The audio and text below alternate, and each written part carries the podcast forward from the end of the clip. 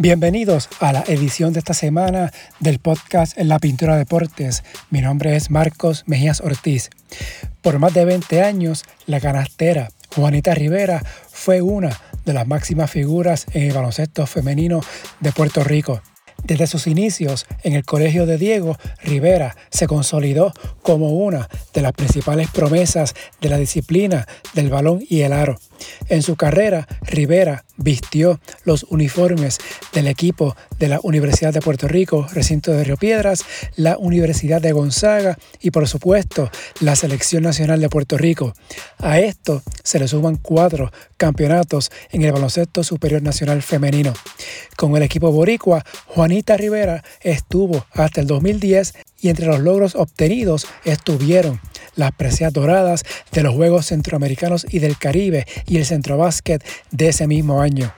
Para este episodio del podcast conversamos con Rivera sobre su carrera en el baloncesto, sus inicios, su paso colegial, el baloncesto superior nacional femenino y claro está, su estadía con el quinteto femenino de Puerto Rico y lo que le ha parecido los logros del equipo nacional en la pasada década y que en unos días comenzará a competir en su segunda Copa del Mundo FIBA en Australia.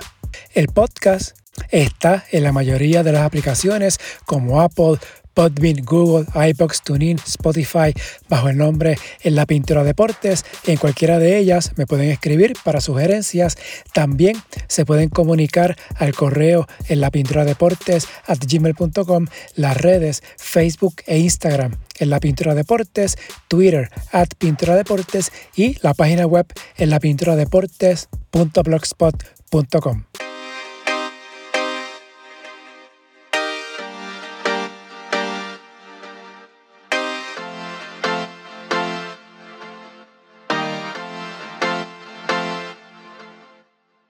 Juanita Rivera, muchas gracias por aceptar la invitación eh, para estar aquí conmigo en el podcast de la Pintura Deportes.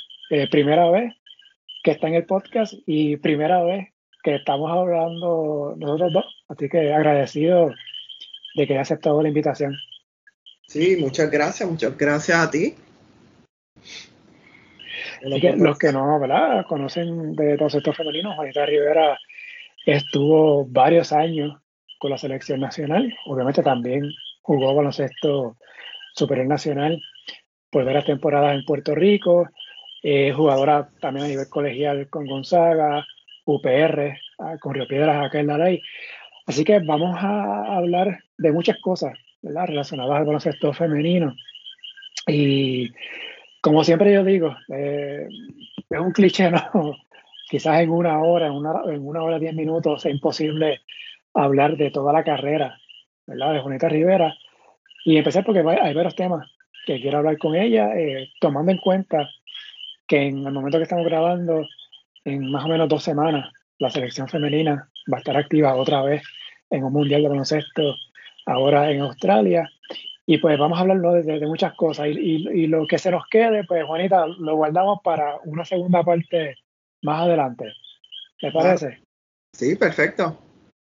Bueno, Anita, quisiera, obviamente, ¿verdad? Lo, básico, por lo sencillo, porque antes de empezar a grabar, me mencionó que empezó a jugar baloncesto tarde. Y cuando yo digo tarde, eh, me refiero a escuela superior, high school, que no, no es como el caso de muchas jugadoras o jugadores que empiezan temprano de niños a jugar baloncesto. Usted empezó más tarde. Y por ahí quisiera empezar. Eh, esos inicios en el baloncesto de Juanita Rivera. ¿Cómo, cómo, cómo el baloncesto llegó a la vida de Juanita? Pues mira, este, yo eh, vivo en Carolina, este, yo iba a unas clases de música en la Escuela de Música de Carolina y yo pues cruzaba por allí por el Guillermo Angulo. Eh, un día había una, un grupo de muchachas este, entrenando y el coach este, vino donde mí y me hizo tres preguntas. Eh, ¿Alguna vez has jugado? te gustaría jugar y si puedes estar aquí mañana. Y ese fue Carlos Calcaño. So, este, él hace chiste, el cuento sin número de veces. Yo en ningún momento le miré a los ojos, eh, solamente asenté la cabeza y los hombros y dije que sí. Es mueca. Pero, o sea, ¿qué, pero ¿qué él vio? O sea, ¿fue, por la estatura, por, por algo? ¿Qué, ¿Qué, fue lo que le llamó la atención así? De, decirle, bonita, quiero ver baloncesto. Sí, yo, yo me imagino que fue que me vio a lo lejos y, y me vio alta y digo, pues mira, aquí mismo, ¿sabes? Eh, ¿De qué edad estamos hablando? Eh, ya yo me encontraba en, en, décimo. Décimo. Décimo, que eso es 14, 15 años más o menos. No, no, 16. 16. Exacto, décimo, exacto, 16, 15, 16, exacto. ¿Y qué estatura? Eh, la misma que tengo ahora, yo medía 6 pies, 6, 6, 2, sí, no crecí mucho. Okay. Digo, 6'2, eso no se encuentra mucho para baloncesto eh, femenino acá, así que eh, puedo entender la, razón de por qué el coach Calcaño, cuando la vio, pues rápido La, la, le, hizo la invitación.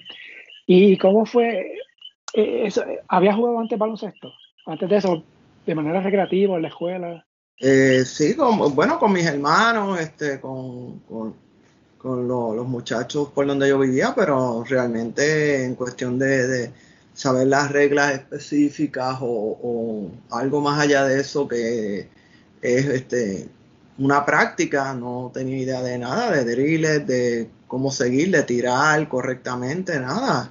O sea, empezó Carlos Calcaño, luego Néstor Muñiz, eh, me dieron la oportunidad, el señor Muñiz me dio la oportunidad para estudiar en el colegio de Diego, ahí inmediatamente la selección juvenil y lo demás es historia. ¿Y se le hizo fácil? Cuando empezó a practicar con los drills, porque mucha gente ¿verdad? piensa baloncesto de la manera más fácil, ¿verdad? Coger una bola y tirarle un canasto. Pero hay, hay muchas cosas antes de llegar a eso, ¿verdad? Que hay que hacer, ¿no? ¿verdad? Como aprender a manejar el balón, a, a a correr, no dribleando, jugar de espalda de canasto, tirar, por supuesto, de afuera. Eh, ¿Se le hizo fácil, cómodo eh, eh, esos primeros entrenamientos, esas primeras prácticas? No, para nada, para nada.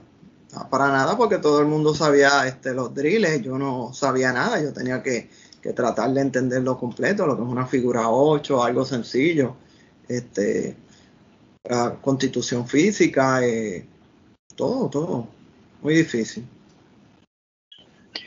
Y entonces comenzó a jugar ahí y la posición me imagino que era interior. Sí, centro. En, en colegial este era strong forward, era cuatro. Ese me, fue el colegio de Diego que mencionó. Colegio de Diego, sí. Y ahí inmediatamente jugó con el equipo eh, esos tres años de escuela superior. Dos. dos Fueron dos, okay. 11 y 12, sí. 11 y 12. Y a nivel general, ¿cómo le fue? Porque una cosa es practicar ¿no? con las compañeras, otra cosa es tener, ¿verdad? tener juegos frente a otros colegios, otras escuelas.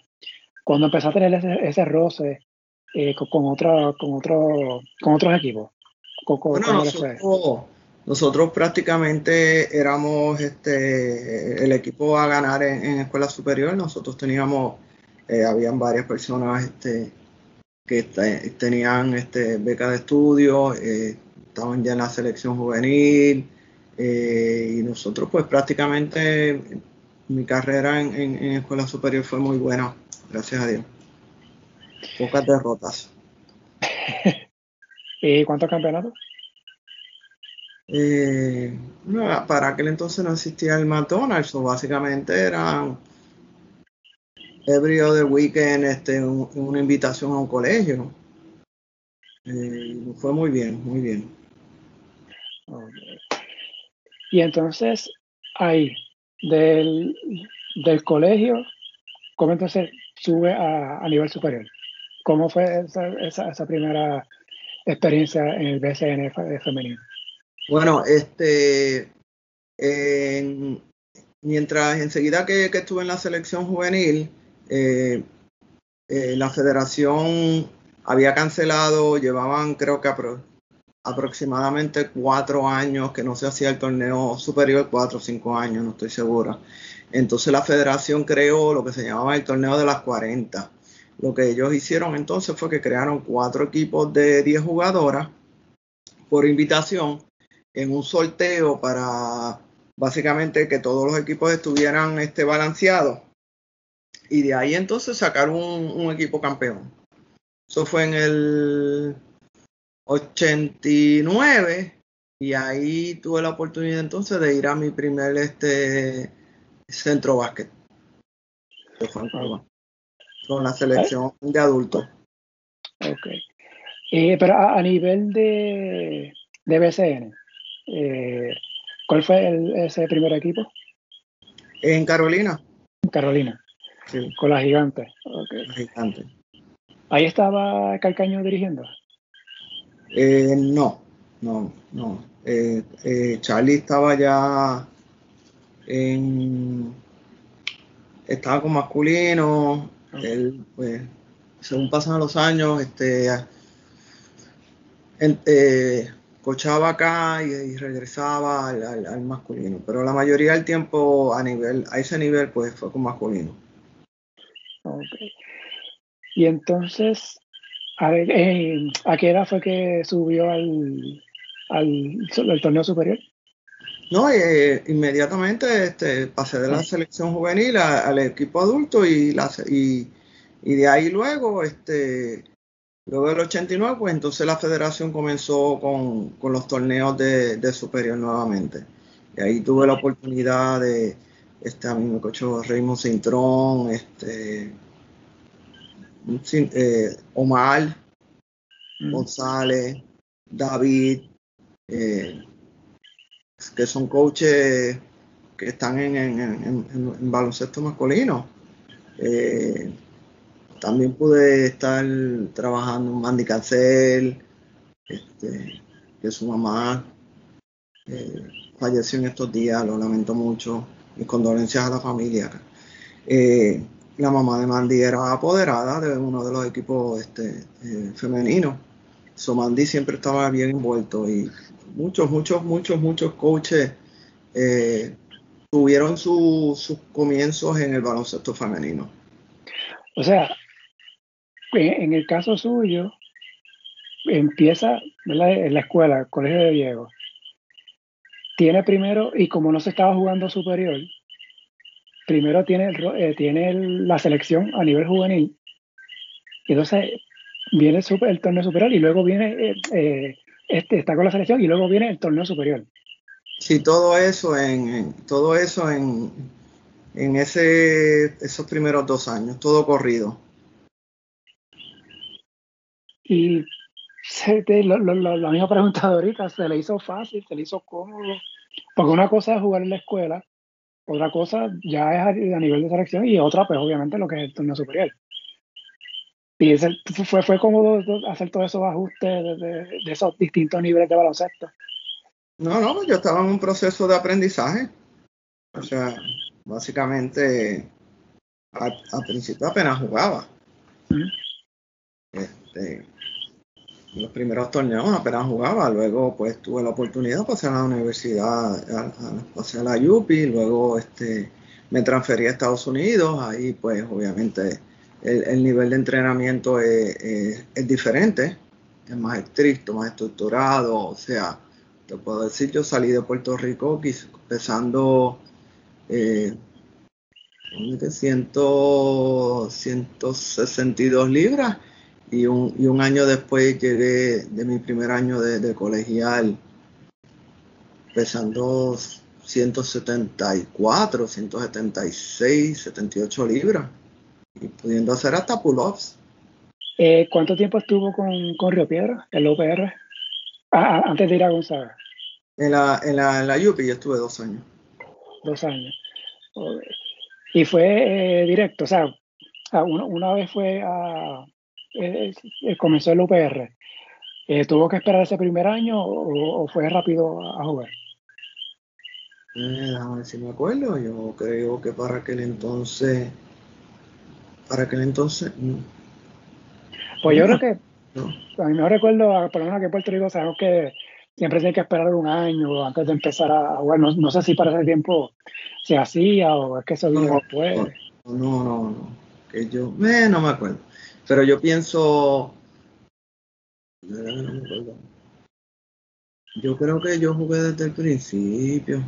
No, no, no estoy seguro. No me acuerdo.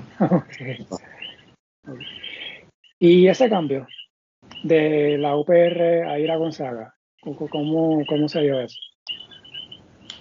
Pues mira, este, conmigo jugaba en la selección eh, Paca Benítez. Eh, Paca Benítez ya había, venía de, estudiar en Estados Unidos. Ella estudió en, Luisiana, jugó División 1. Ella tenía, eh, iba a hacer su maestría eh, con, con, Gonzaga. Ella pues le habló a las entrenadoras allá sobre mí y me dieron la oportunidad. Yo realmente no, yo pensaba que pues, Gonzaga queda en Washington y yo pensaba que era Washington DC. No, era Washington State. Creo que la diferencia es bastante lejos. Eso es otro de los puntos, de los cuentos inesperados que tengo.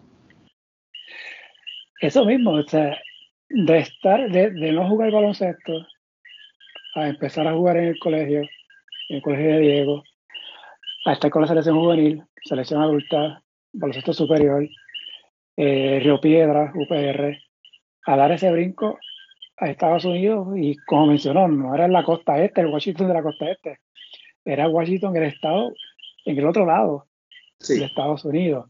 Correcto. ¿Cómo, fue ese cambio, eh, esa transición? Porque no es lo mismo, ¿verdad? Estar en Puerto Rico con, con la familia, con los seres conocidos, a dar ese brinco, ¿verdad? Literalmente al otro, casi al otro lado del mundo, porque era al extremo contrario de, donde estamos, ¿verdad? Comparando con Washington, allá en la zona oeste. ¿Cómo fue esa, esa transición? Fue bien complicada, pues yo me fui de Puerto Rico simplemente con una maleta. Este, mi inglés era bien limitado. Eh, yo cogía clases eh, regulares Además de que el, a principio cogía clases de ESL, English Second Language. So, prácticamente yo estudiaba de, de 8 de la mañana a 3 de la tarde, como si estuviera en high school. Y en cuestión del baloncesto. ¿Cómo, pues mira, ah. este, la, era un, un, equipo, éramos todos nuevas. Eh, al principio, pues obviamente choque cultural, de lo que tú te acostumbras, de todo, la, comida, el entrenamiento, eh, de no saber hacer un, push-up, allá tenías que hacer 50. O sea, es un, entrenamiento que te toma todo el tiempo, solamente tienes tiempo para, estudiar, eh, comer rápido y entrenar los siete días a la semana. Y eso se lo agradezco a la universidad este, y, a, y a mis coaches. Luego en, esa trayectoria yo pues viajaba a Puerto Rico eh, simplemente para, para, las competencias. Este, y pues eso conllevaba también un problema cuando estaba entonces en la universidad porque de allá de empezar en el cuadro yo venía aquí a, jugar por la selección entonces cuando regresaba allá pues obviamente pues no empezaba allá tenía que ganarme el lugar de nuevo son reglas. ¿Y habían eh, eh, otras jugadoras latinas o, una puertorriqueña o puertorriqueño que estuviera allá, que, le hiciera un poquito más fácil esa transición o estaba sola por completo? Bueno, el, primer año, como te mencioné, este, Paca Benítez era una de las este, ayudantes en el equipo.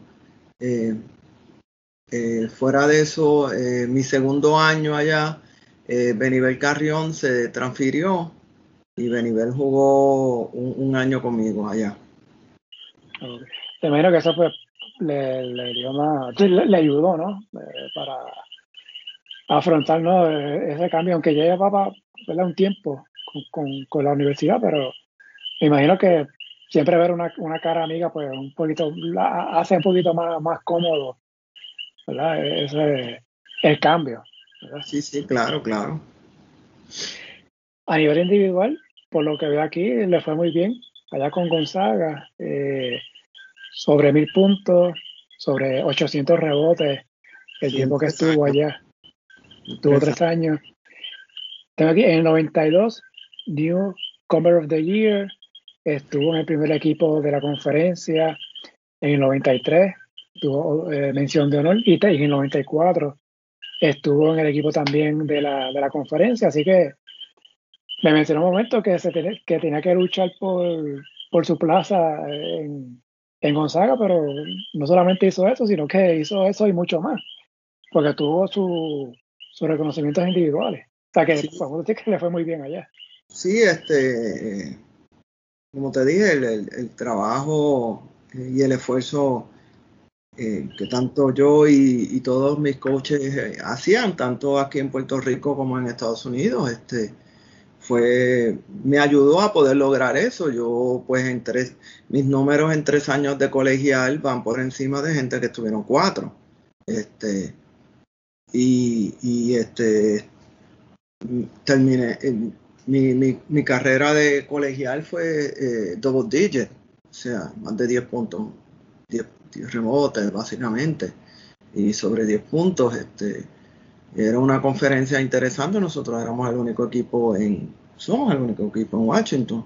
Luego de eso es la Universidad de Portland, eh, está la Universidad de San Diego, San Francisco, Loyola Marymount, eh, St. Mary's College, que en aquel entonces estaba este Steve Nash, jugaba allá, y, por lo menos acá en, la universidad, como te dije, este, eh, tú pasas en colegial muchas, muchas, muchas, muchas horas entrenando, eh, tanto la, la sección que te toca como el trabajo que tú tienes que hacer individual.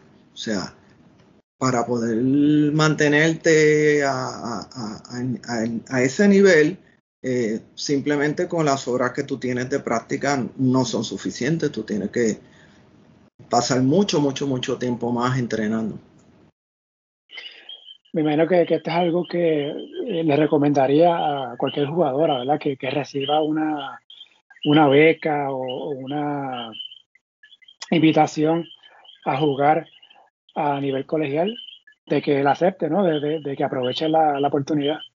Sí, no, claro, y si tiene la oportunidad de irte desde escuela superior, mucho mejor. Obviamente, ¿no? El nivel es mucho más alto eh, de, competencia, la, la, exigencia. Le pregunto, eh, cuando estuvo allá, ¿llegó a tener algún problema, o no problema, sino situaciones eh, por ser puertorriqueña, eh, con, alguna con gente en la universidad o, con el equipo, porque estos temas sabemos que a veces pues, surgen ¿no? cuando hay eh, puertorriqueños que se mueven a Estados Unidos y sabemos que Estados Unidos pues hay sus áreas ¿no? que son un poquito difíciles, cuestión del racismo. ¿Llegó a pasar por algo así o, el tiempo que estuvo en Gonzaga fue tranquilo?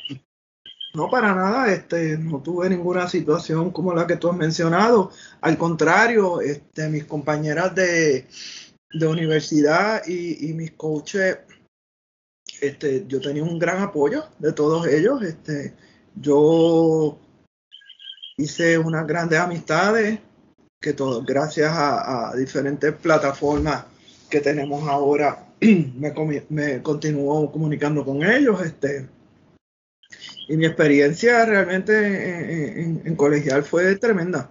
O sea, no, yo pienso que en la vida tú tienes que terminar lo que, lo que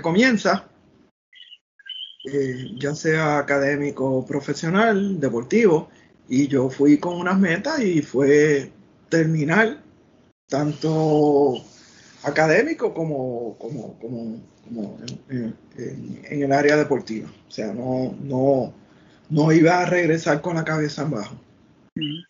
Eh, ¿Qué estudió allá? ¿Qué, qué completó? Yo hice un bachillerato en economía. Ok. Entonces, mientras estaba Con, con Gonzaga, también estaba jugando superior. Eh, y por lo que veo, ganó campeonato desde el saque con Carolina. Sí, eso y, y estuvo también con el equipo de San Juan eh, en una final, también estuvo en finales con, con Morovi, eh, con Junco, ganó en el 2005 y luego en el 2009 con, con Morovi, que tengo aquí cuatro campeonatos en superior. Realmente tampoco sé el número exacto. Debe ser algo así. No sé. ¿No recuerda cuántos fueron? De verdad que no. Si te digo un número, te, voy a mentir. No me acuerdo. Que jugué en tantos equipos que básicamente también Guaynabo. O sea, creo que el único sitio que no jugué es Ponce porque es lejos y, y pues el trabajo no me lo permite. Eh, en cuanto al BCN femenino, hablamos al principio, de cuando empecé a jugar, eh, no había liga en ese, en ese momento. Eh, hemos visto ¿no? que después de ahí, pues sí, el torneo ha, continuado y sigue ¿no? hasta la fecha que, que, estamos, que estamos hablando. Obviamente es difícil comparar con el baloncesto masculino, ¿verdad? Pero a nivel femenino, eh, ¿cómo, ¿cómo evalúa la liga el, tiempo que estuvo y de lo que vi ahora? Eh, o sea, cuando me refiero a apoyo desde la fanaticada, eh, apoyo de auspiciadores, ¿es, lo mismo para cuando jugaba o ha cambiado algo de lo que se ve ahora? Bueno, yo te voy a ser bien honesta, o sea, este, todo ha cambiado. Eh, siempre ha sido eh, difícil y cuesta arriba conseguir auspicios para femeninos en, en, muchos deportes. Eh, recuerda que nosotros en baloncesto femenino, a diferencia del baloncesto masculino, es que nosotros todos tenemos nuestras carreras profesionales. El deporte es, es un hobby. Inclusive la persona que, juegue profesional, si alguna de ellas juega, pues básicamente es, difícil. Pero eh, eh, eh, básicamente tú juegas baloncesto femenino porque le tienes amor al deporte. Porque en cuestión de, dinero tienes que tener tu, tu, trabajo.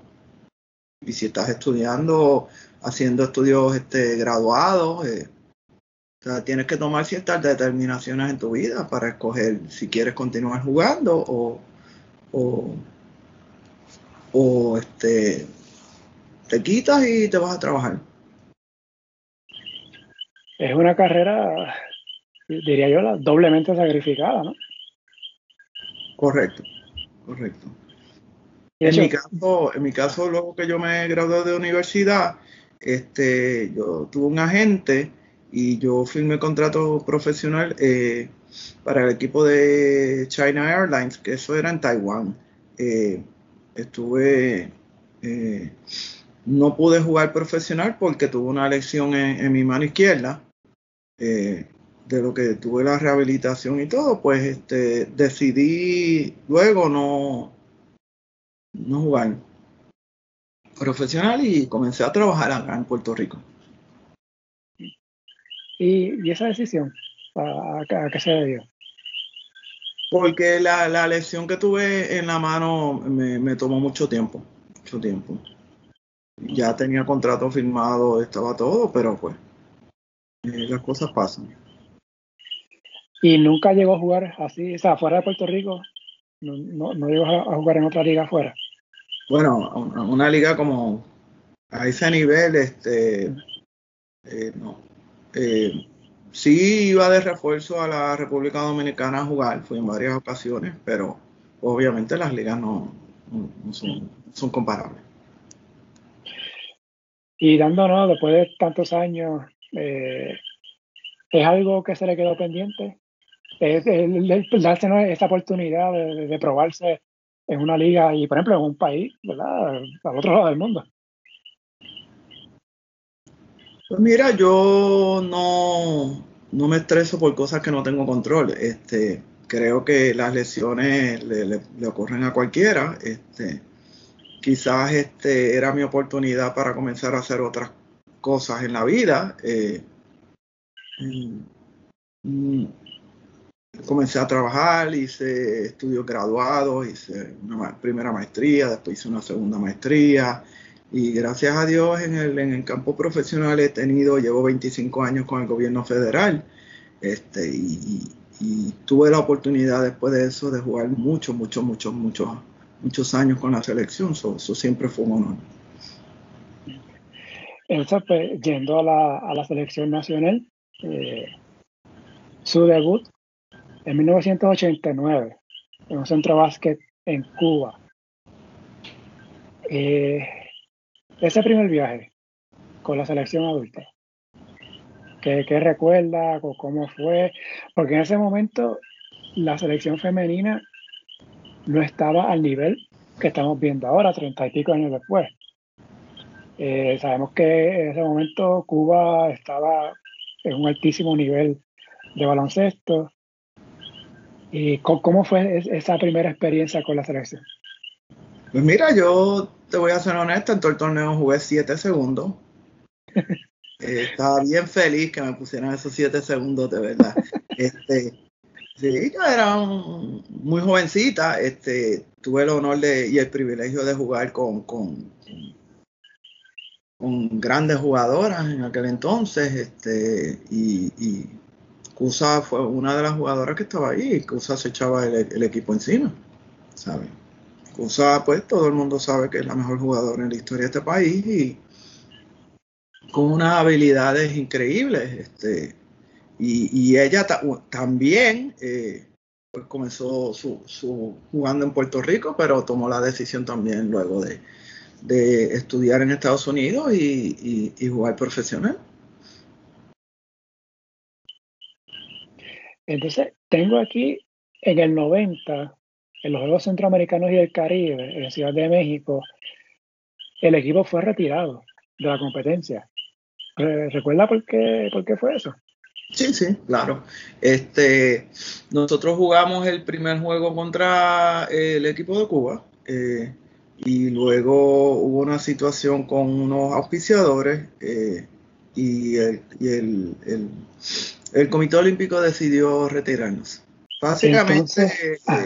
eh, si mi memoria no falla, este, pues existen unos tipos de auspicio y, el que nosotros teníamos el uniforme aparentemente no estaba avalado por el Comité Olímpico o algo parecido a eso, pero habían otros este, equipos que también lo tenían, pero es más fácil pues. Disculpa por lo que voy a decir, pero la verdad es honesta, es más fácil retirar el equipo femenino al baloncesto, no vas a retirar el equipo eh, masculino. Pero, ok, ¿el auspiciador era solamente con el equipo femenino o estaba con los dos? Con femenino y masculino.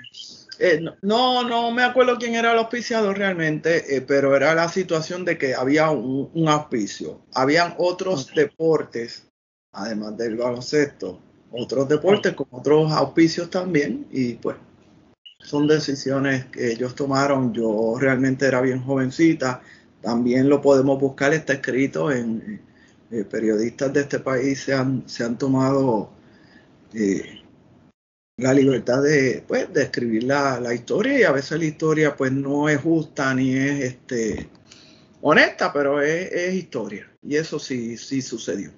Podemos buscar esto por escrito. Y también hubo otro incidente que vamos a hablar de eso más, más adelante, pero yendo así en orden. Eh, Centro 91, medalla de bronce, Aquí hubo un premundial eh, 93 en Brasil, eh, plata en los Juegos Centroamericanos del Caribe que fueron en Ponce en 93, también plata Centro Básquet. en el 95 hubo un preolímpico eh, que fue en Canadá y Puerto Rico fue bronce. En ese torneo eh, eran cuatro equipos y eran dos plazas a la Olimpiada, pero ciertamente no, el nivel en ese momento fue era bastante marcado. Así que pues, aunque eran dos espacios para cuatro equipos, no significaba que iba a ser fácil para Puerto Rico conseguir un pase eh, en, en ese momento. Hasta, hasta el 2017, ese bronce había sido el único que Puerto Rico había obtenido a nivel de, de América eh, en la selección femenina. Y por veintipico de años fue la única vez que Puerto Rico había estado en el podio en un torneo de, América. Eh, ese año fueron los Juegos Panamericanos del Mar de Plata. Y me comentó algo de, ese torneo antes de empezar a grabar, que el equipo iba para allá, femenino, iba para el torneo panamericano de Mar de Plata. ¿Qué pasó en ese momento? Este, nosotros estuvimos entrenando con, eh, si no me equivoco, el coach era, sí, era, creo que era Calcaño también, este, y Néstor Muñiz, si no me equivoco. Entonces, este, luego de, yo ese fue mi último año en, en, la universidad, yo adelanté un semestre porque este, quería jugar en los Panamericanos. en vez de graduarme en mayo, me eh, adelanté. Ese último semestre cogí 21 créditos para llegar a Puerto Rico aquí en Navidad, poder tener tiempo suficiente para, para entrenar y ir al, al Panamericano, pero luego de que nosotros llevábamos ya un tiempo entrenando, este, nos dieron la noticia de que que no, que no íbamos a, viajar a Mar de Plata. Aquí, eh, yo estoy de memoria, eh, ¿ese año se jugó el femenino en Panamericano? Sí. Ese, se jugó. Es que, vuelvo y te repito, fue hace tanto tiempo, pero si mi memoria no, no, no falla, la razón por la cual no nos llevaron es porque eh, no teníamos posibilidad de una medalla, de acuerdo a las personas que toman las decisiones. Pero, lo he escuchado varias veces. Deportes, tú vas a eso. Lo que hay son ah. tres medallas. Sí. Claro. Entonces, luego de ahí, pues, eh, como Puerto Rico pues, tiene el plata, el Centro 97, hubo otro premundial eh, también en 97, que fue en Brasil, eh, bronce en Maracaibo, en los Juegos Centroamericanos y el Caribe, en plata, en San Salvador de 2002, bronce centro básquet, el premundial 2005, eh, quinto lugar. Para esas fechas, a nivel de centro básquet, sabemos que Cuba estaba a un nivel altísimo. Y entonces estaba República Dominicana, que tenía esta jugadora que se llamaba Teresa Durán, que a mi mejor recuerdo era una jugadora que era, tenía puntos en las manos. Eh, en el caso de Cuba, ¿por qué Cuba estaba tan distante de, las demás rivales? ¿Qué tienen las cubanas en ese momento que dominaban tanto eh, en, la región? No, este, tienes que recordar que para aquel tiempo el, sistema político en, Cuba este, era un el, régimen cubano, pues eh, básicamente dominaba en, muchos deportes baloncesto femenino, eh, voleibol femenino, voleibol masculino, eh, pisticampo, boxeo. O sea, es, un, es, un, sistema que estaba estructurado como, como lo era el sistema soviético. O sea, básicamente lo único que, que hacían era te entrenan para hacer un escogido y te entrenan para hacer simplemente el mejor. Claro, y acá, ¿no? Pues un torneo superior corto, eh, quizás que dos, tres meses, y obviamente competencia con la selección, pero fuera de ahí no tiene más nada, ¿verdad?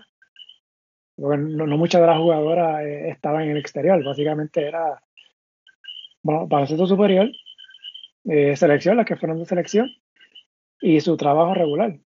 O sea, no estaban con ese ritmo de estar baloncesto 24-7.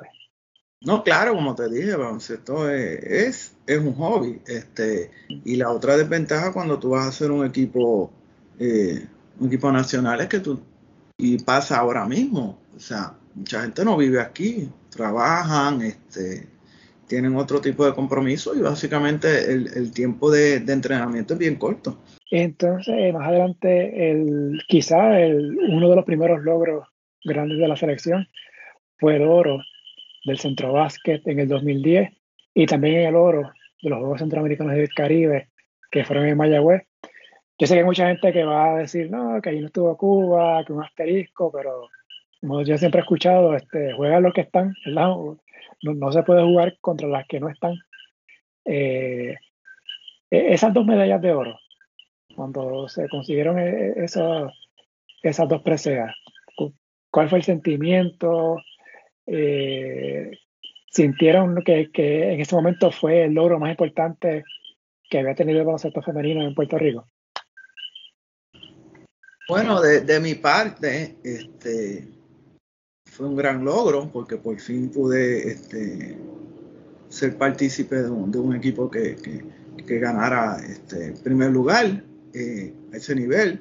Tenemos que recordar que obviamente, como te mencioné, los niveles de los equipos en esta área pues, habían cambiado, porque por ejemplo, tú tienes este, un equipo como lo era sobresaliente del equipo cubano, al igual que lo era el equipo de Brasil con Hortensia este, y otras jugadoras. Ahí hay dos medallas en el área.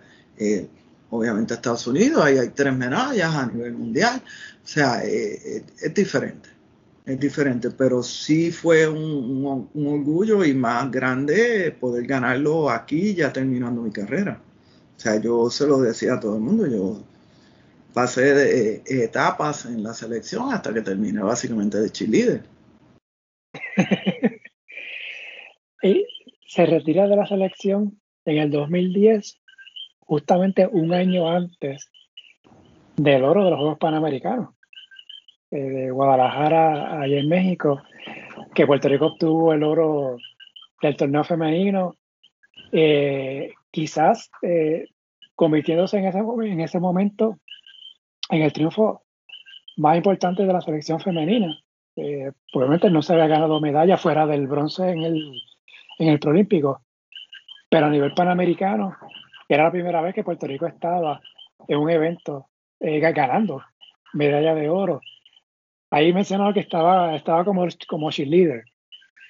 Cuando vio ese momento, ¿qué, sintió? ¿Cómo, ¿Cómo, fueron esas emociones de ver a esas compañeras que tuvo por tanto tiempo consiguiendo lo más alto, ¿verdad? Que a nivel panamericano, que, que fue la, la presea de oro. Pues mira, yo te voy a ser bien honesta, yo ese día me levanté tempranito, prendí el televisor, este, puse mi botellita de agua y, y, básicamente observar y analizar todo el juego. Este, fue un momento bien emotivo, eh, muy contenta por las compañeras, por gente que trabajó muchos, muchos, muchos años Obviamente lo ganaron ellas 12, los coaches, pero la federación este, ha hecho un excelente labor, es mucho trabajo. Eh, el reclutamiento de jugadoras es más amplio, el scouting, buscar gente en Estados Unidos, este, y, te digo, como yo dije, ganamos todos ese día.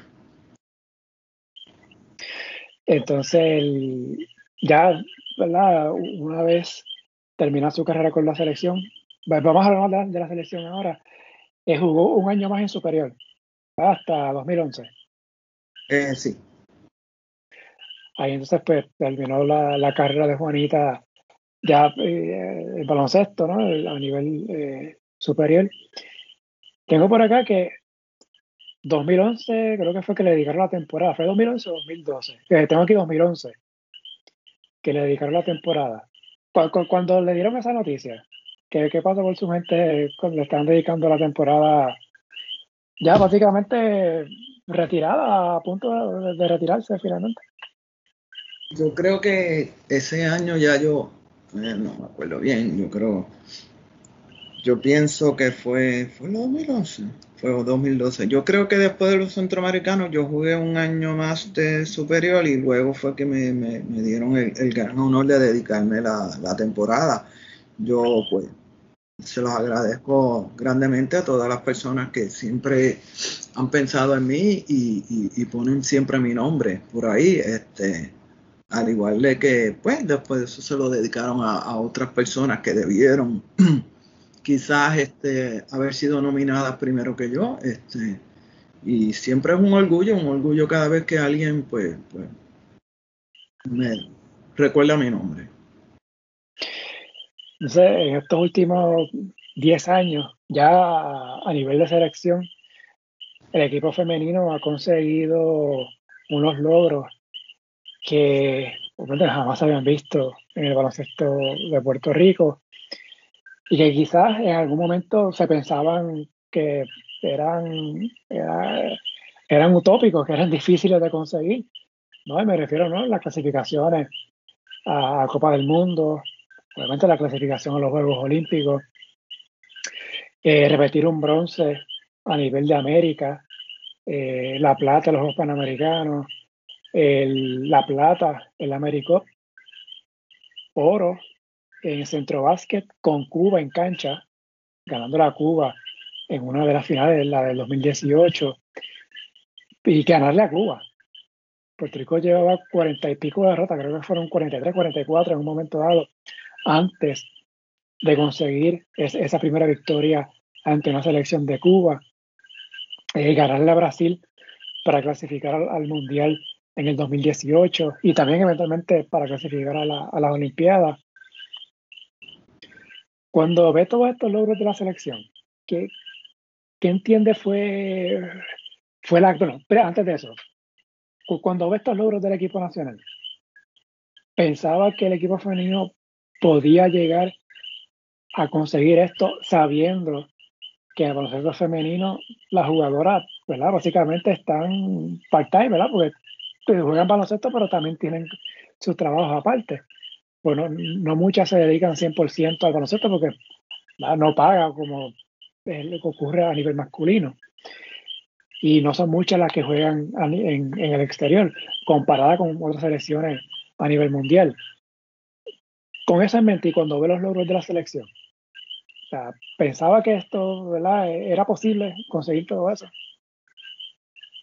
Eh, sí, sí, en, realidad lo es, eh, lo era. Este, como te dije, la federación ha invertido mucho, mucho tiempo en, reclutamiento, eh, sin menospreciar a, todos los que jugamos y comenzamos aquí jugando a nivel local en los clubes locales. Este, no podemos olvidar que la, la NCAA es, es, un banco de talento. Eh, hay muchas, muchas jugadoras en Estados Unidos que pueden representarnos y yo creo que siempre un equipo, pues tú tienes que llevar tus mejores 12. Y, el, trabajo y el esfuerzo que se ha hecho eh, la federación, vuelvo y te repito, los coaches eh, y todo el, ensamblaje no es, no es, no es fácil. Tú tienes que, para, para tener un buen equipo, tú tienes que complementarlo con, todo tipo de, individuos. Este, como te mencioné, o sea, qué mejor banco que, el de la NCAA. Y gracias a la, a la prensa, gracias a que existe un internet, ahora es mucho más fácil conseguir este talento. Cuando vio el equipo de las Olimpiadas, ¿cómo fueron esos sentimientos de, ver la, selección femenina ahí? Sabiendo que clasificar, bueno, clasificar a un mundial es difícil, pero clasificar a una Olimpiada es mucho más difícil porque son menos equipos que van a unos Juegos Olímpicos. Y cuando uno piensa en Juegos Olímpicos de deporte de conjunto, pues lo que viene a la mente es el equipo de baloncesto masculino, que, que ahí. Tengo hace tiempo que no va, pero es el equipo que más participaciones tiene a nivel colectivo de Puerto Rico. Luego he estado, ¿no? Béisbol, ha estado softball, voleibol también en una ocasión. Pero que el baloncesto femenino lograra por derecho propio estar en unos Juegos Olímpicos. Eh, ¿qué, dice eso de baloncesto femenino eh, en Puerto Rico? esto sigue, eh, continúa, continúa creciendo, continúa creciendo y esto es, te puedes imaginar que puede suceder de aquí a 10, 15 años. O sea, eh, the sky is the limit, tú sabes. Este, seguir buscando talento y, seguir, renovando, como te mencioné. O sea, eh, por eso es tan importante el esfuerzo de los auspiciadores y el, y creer. Y que, y, aunque tú no lo creas, la, la prensa eh, es un factor bien, bien importante porque, pues, si lo que no se ofrece no se vende. Eh, yo pienso que obviamente los logros que ha tenido la selección han sido fantásticos eh, en el tiempo reciente, en los últimos cinco o seis años. Eh, pero a veces pienso como que no, no, se ha usado mucho este boom que ha tenido eh, la, la, selección femenina. O sea, y me refiero, por ejemplo, en la Liga Superior. Eh, por ejemplo, sí ha habido a veces temporadas que se transmiten por, algunos juegos por televisión, pero hubo un año que apenas hubo partidos que se transmitieron por televisión. No, no se transmitía por internet, o sea que no había forma de ver la, el baloncesto superior. Que hay que muchas de las jugadoras que estuvieron en la Olimpiada, pues juegan superior o han jugado superior. Eh, ¿Qué hace falta para darle ese, impulso adicional para que el baloncesto femenino coja más auge y reciba más apoyo, tanto de auspiciadores como de la propia fanaticada? Porque ha habido resultados, ¿no? De clasificar a Mundial, a Juegos Olímpicos, pero no necesariamente se ha traducido eso al baloncesto femenino, por lo menos de la forma en que lo veo. No, sé si, si, lo ve de, manera distinta. Bueno, este, como te dije, todos los tiempos siguen cambiando. Hubo un, tiempo hace muchos años atrás que la federación, pues por ejemplo, los juegos de baloncesto femenino eran a las 6 de la mañana y eh, antes del juego en el mismo sitio de la cancha del baloncesto masculino. Este, y, con el tiempo pues se, pudo desligar este, y es como todo, hay, hay, hay lugares que por ejemplo eh, cuando yo jugaba en Morovi, en era cancha llena todo el tiempo. Eh, mira lo que pasó ahora mismo en el voleibol femenino con las Pinkin, llenaron una cancha. Este, es, simplemente, como mencioné, es un, esfuerzo en conjunto tanto de, de la federación como como los apoderados, como las categorías menores, como enseñarles a, la gente a que, a que lean y aprendan, eh, porque hay, hay baloncesto femenino para, para mucho tiempo, al igual que otros muchos deportes que siguen creciendo en este país, todo femenino. Eh, me mencionó ahorita ¿no? lo del reclutamiento de jugadoras. Eh, ahora mismo hay varias jugadoras que son puertorriqueñas, pero que vienen de, a través de familias ¿no? de Estados Unidos. Eh, ¿Cómo podemos desarrollar el baloncesto femenino en Puerto Rico para que haya más jugadoras eh, que tengan el talento para estar en la selección que hayan sido nacidas y desarrolladas acá? porque este es un tema que a veces trae un poquito de, controversia. Hay gente que, no le gusta que traigan jugadoras que vengan de Estados Unidos, que son, para mí, igualmente puertorriqueñas que las que están acá. Pero que como no han sido desarrolladas o criadas acá, pues a veces hay mucha gente que ve un poquito con eso, eh, le, le ve con un poquito de recelo. Pero ciertamente ese talento ha ayudado a elevar el nivel de la selección pues que al momento que estamos hablando, estamos hablando, Puerto Rico se está preparando para ir a, su segundo mundial. En cuestión de, ese tema, eh, ¿cómo se puede hacer para que a nivel local se haya más desarrollo del baloncesto femenino de, Puerto Rico? Lo, lo, que mencionaste tiene varios, varias cosas. Primero que nada, eh, en el momento que tú decides ponerte la bandera de Puerto Rico, eh, ese uniforme, es que tú sientas una responsabilidad por el país. Y yo creo que no tiene nada que ver dónde tú naciste, simplemente que tú te sientes eh, orgulloso de poder eh, representar a ese país y, a tanta gente. pienso que muchas de las personas que, que hacen ese tipo de comentarios de que porque tú no naciste aquí, son simplemente, pues, son fanáticos, los fanáticos tienen derecho a opinar, este, obviamente. Eh, yo no creo que, eso sea un, comentario responsable de, las personas que opinan de esa forma. Eh, nada, yo pienso que, que poder estar en cualquier deporte elite conlleva mucho esfuerzo mucho esfuerzo tanto de, del atleta, de la federación, de los coaches, como la base, que son los padres, porque si tú para poder llegar a, un, equipo superior en cualquier nivel o profesional.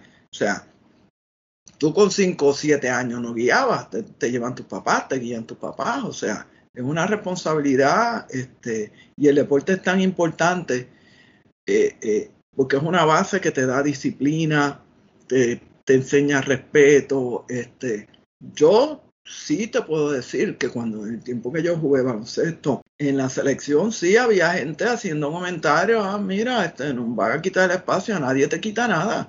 Eh, tú tienes que luchar por una posición, eso es, tanto el deporte como, como los trabajos son así.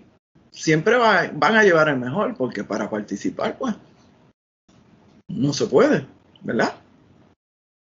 Y, y hay que hay categorías menores, o sea, la base Comienza con los programas de categorías menores. Tú tienes, este, por ejemplo, a, Glenda Ponce, que tiene un, programa sólido de baloncesto, y hay, y hay tantos otros lugares que se podría hacer lo mismo. O sea, no sé, hay muchas ideas, es cuestión de comenzarlas.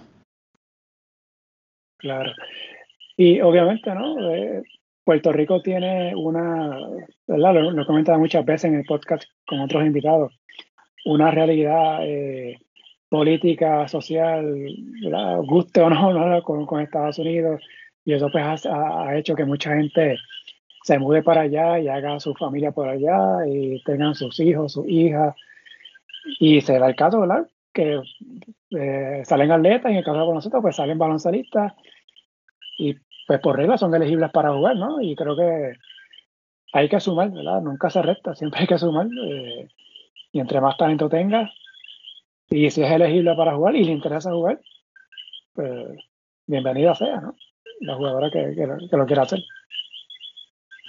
totalmente de acuerdo contigo. Este, existe, yo le llamo el falso patriotismo, ese, o sea, a los mismos que en ocasiones critican a alguien porque no, no, no, no nació aquí, pero critican cuando pierde, cuando gana es puertorriqueño.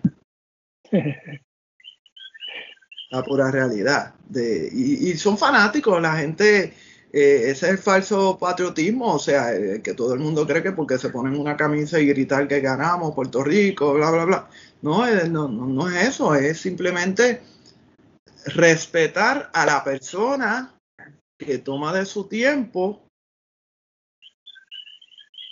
para que el mundo sepa que es Puerto Rico. Es una cuestión de respeto, tanto a los atletas como a los artistas, o sea, y pues en ocasiones los fanáticos, pues los fanáticos te traen, te llevan, te pisotean, se te olvida, o sea, mientras vas ganando tú eres el mejor, pero cuando pierdes, pues, pero son fanáticos, eh, por eso jugamos, o sea, sabremos, sabemos sobrellevar todas esas cosas. Ya a nivel internacional, para el Mundial del 18, que Puerto Rico clasificó, eran 16 equipos que iban al Mundial. Para este, el 2022, FIBA bajó a 12 la cantidad de equipos.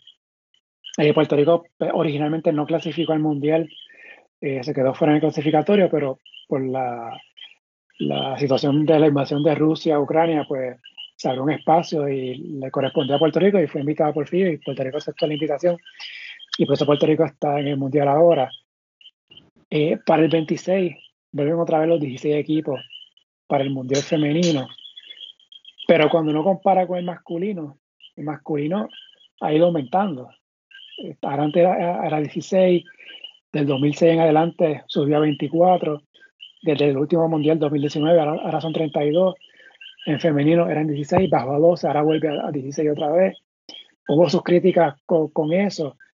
Y pues, ¿verdad? Se habla mucho de la igualdad y sobre todo en el deporte. Pero en el baloncesto, y no, y no hablo en Puerto Rico, estoy hablando a nivel internacional. Pues e, e, esa, esa, esa igualdad, esa equidad, pues ahí eh, cogió un cantazo, ¿no? Porque en masculino se aumentaron los equipos, pero en femenino se disminuyeron. O sea que no es solamente buscar la igualdad acá, sino también buscarla a nivel internacional para que el proceso eh, femenino crezca. no sé qué, qué, le pareció eso, si estaba al tanto cuando eso ocurrió, de que se bajaron los cubos para el Mundial eh, originalmente. Sí, cada, cada, eh, cada federación pues tiene su, su proceso de, de, eliminación y reglas. Este, tienes que recordar que mientras más equipos hay, más juegos, mientras más juegos, más dinero se, se genera. Este, y es así. Este, proceso son procesos y pues hay, hay que respetarlos. Este, las cosas suceden porque todo cuesta. Este, y, pues es, un poco complicado todo eso. Eh, en el 2019, el la que se jugó acá, eh, hubo un homenaje para Juanita Rivera, el retiro del número 8 de la selección. Hasta el 2014 eh, cuando se jugaba a nivel FIBA, pues en selecciones pues se usaban de los números 4 al 15. En ese momento pues se abrió y ahora pues las jugadoras pueden usar el número que ellas quieran. Y eso pues abrió la puerta a que federaciones eh, retiraran números de jugadores y jugadores jugadoras históricas a nivel masculino. Se empezó en el 2018, primero con Piculín Ortiz con el número 4, luego Raymond Dalmau el número 14. Recientemente. Fue el número 7 de Carlos Arroyo, pero a nivel femenino, 2019, fue el número 8 de Juanita Rivera. Eh, cuando recibió esa noticia, ¿qué, le pareció? le, tomó por sorpresa? Sí, claro, este, yo realmente no sabía que eso iba a suceder, yo simplemente estaba en el, en el juego de espectadora y, y, me llamaron al centro de la cancha y, fue un honor grande y, le agradezco a, todas las personas que, siempre han estado ahí, han, puesto mi nombre, este, y fue, fue una sorpresa. Eh, yo todavía pienso que no era necesario retirar ese número 8. no, podemos ser más gente. Eh, ¿Siempre usó el 8 con la selección? Sí, yo siempre usé el 8. Yo siempre usé el 8. Yo jugaba, bueno, el 8 lo usó Carla, el 8 lo usaba e-, Eva Cruz, no sé si sabes que Eva Cruz jugaba, en la selección, este talento natural, tremenda jugadora también, este, pero pues no sé, los números eh, es, es como un honor, un honor especial. Eh, es uno de los momentos más, más importantes porque pues eh, demuestra una vez más, como te mencioné, el, el, esfuerzo y el trabajo no, no mío, es de, de, todas, todas, todas, todas las personas, desde el, que te da PON, los papás que te apoyan, los fanáticos, eh, la familia, los compañeros de trabajo, o sea, cuando llega ese momento especial que te dice, mira, ahí vamos a retirar tu nombre, tú le dices a todo el mundo, gracias, Gracias. Gracias por siempre creer y, esto es un trabajo que continúa. Ya de eso van eh, tres años desde que se hizo ese retiro. ¿Quién debe ser la próxima? ¿A quién debe ser la próxima jugadora que se retire un número de la selección nacional femenina? Obviamente, María Cosa Rivera. ¿Cuál es el número de ella? USA usaba, si no me equivoco, el 4 o el 5. Uno de esos. Yo, yo no vi jugar a María Cosa Rivera, pero sí he escuchado muchas historias de ella, de que era, bueno, lo menciono ahora, la mejor jugadora de la historia del baloncesto en Puerto Rico, así que vamos a ver si próximamente algún evento que que se celebra en Puerto Rico de la selección femenina, se aprovecha y se hace ese, ese honor. Así que pues la tiro ahí, pues si alguien escucha y, toma decisiones de esas de retirar número, pues ella ya sabe eh, que Juanita ya tiró su nombre, le tiró el nombre de, de quien debería estar ahí también y recibir ese honor. Y es bonita, eh, el mundial es, en Australia. Eh, la diferencia de horas son como 15 horas de diferencia. ¿Habrá espacio en, esa agenda para ver alguno de los juegos de la, de la selección? Ah, yo siempre tengo espacio. Siempre. siempre. No lo sacamos. el primer día el, empieza el 22 en Australia, pero el primer juego, eh, por diferencia de hora, será el 29 de septiembre en Puerto Rico a las 8 y media. Así que esas 8 y media está un poquito, eh, es accesible. Hay un juego, no recuerdo el día, pero que va a ser como a las 3 y media de la mañana. Habrá que ver cómo se hace a esa hora en la, en la madrugada. Así que son cinco juegos la primera ronda, así que vamos a ver cómo, cómo le va a Puerto Rico. Eh, de mi parte, yo sé obviamente el nivel de baloncesto al que se va a enfrentar la selección es uno bien alto. Y hay que ser realista, ¿no? Estados Unidos, Bélgica, eh, Corea del Sur, China, eh, Bosnia y Herzegovina, país europeo. De mi parte, y de hecho, el equipo en la Olimpiada en el Mundial, aunque no ganó, hubo unos partidos que fue competitivo. Ese fue de tú a tú en varias de las primeras mitades. Eh, por lo menos yo quisiera que se diera esa primera victoria en ese escenario. Creo que sería un gran paso para el baloncesto femenino. No es que si van y no ganan, no es que no, se hizo nada, pero eh, creo que sería, yo, yo creo que esa es la próxima meta. No sé cómo lo ve Juanita Rivera, si esa, debe ser la próxima meta de la, de la selección femenina, conseguir esa primera victoria en ese escenario grande. Mira, este, nadie, tú no juegas con la mentalidad de que vas a perder, tú siempre vas a jugar para ganar. Este, te son, son hay, hay muchos países que tienen muchos, muchos años este, eh, a ese nivel. Nosotros estamos poco a poco orientándonos este, y, aprendiendo y cada experiencia a, a, un, a, un, nivel más alto te da las posibilidades de crecimiento y, y, de aprender. O sea, todo esto, todas estas situaciones toman, toman tiempo. Este, como mencioné, el reclutamiento, eh, las horas de entrenamiento, o sea, son paso a paso. Sí, y, si que ese día va a llegar, este, y las muchachas pues tienen la cabeza en alto y, es cuestión de, jugar. Es una sola bola. Y bueno, yo siempre digo, en un juego puede pasar cualquier cosa. Y si se da un juego de esto, de que todo se consigue, de que todo se encesta, quién sabe, y se pueda lograr esa, esa primera victoria. Eh, bonita, te quiero agradecer por la oportunidad.